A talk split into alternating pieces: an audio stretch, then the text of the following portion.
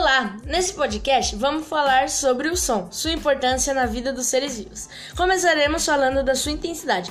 Mas o que é a intensidade?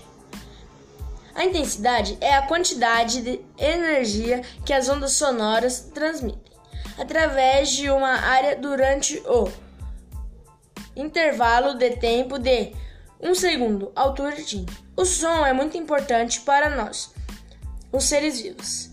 Eles ajudam na locomoção e percepção das mudanças de ambiente.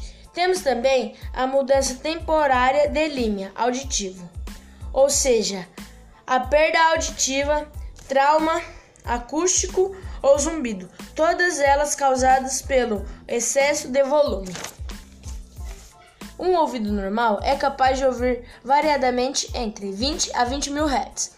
Voltando a falar dos sons que prejudicam a audição, dentro deles estão música no volume máximo, vagão de trem passando, brinquedos de apertar perto da orelha, motocicleta, secador de cabelo, bar ou discoteca barulhenta, ar-condicionado de janela e tráfego pesado, dentre outros.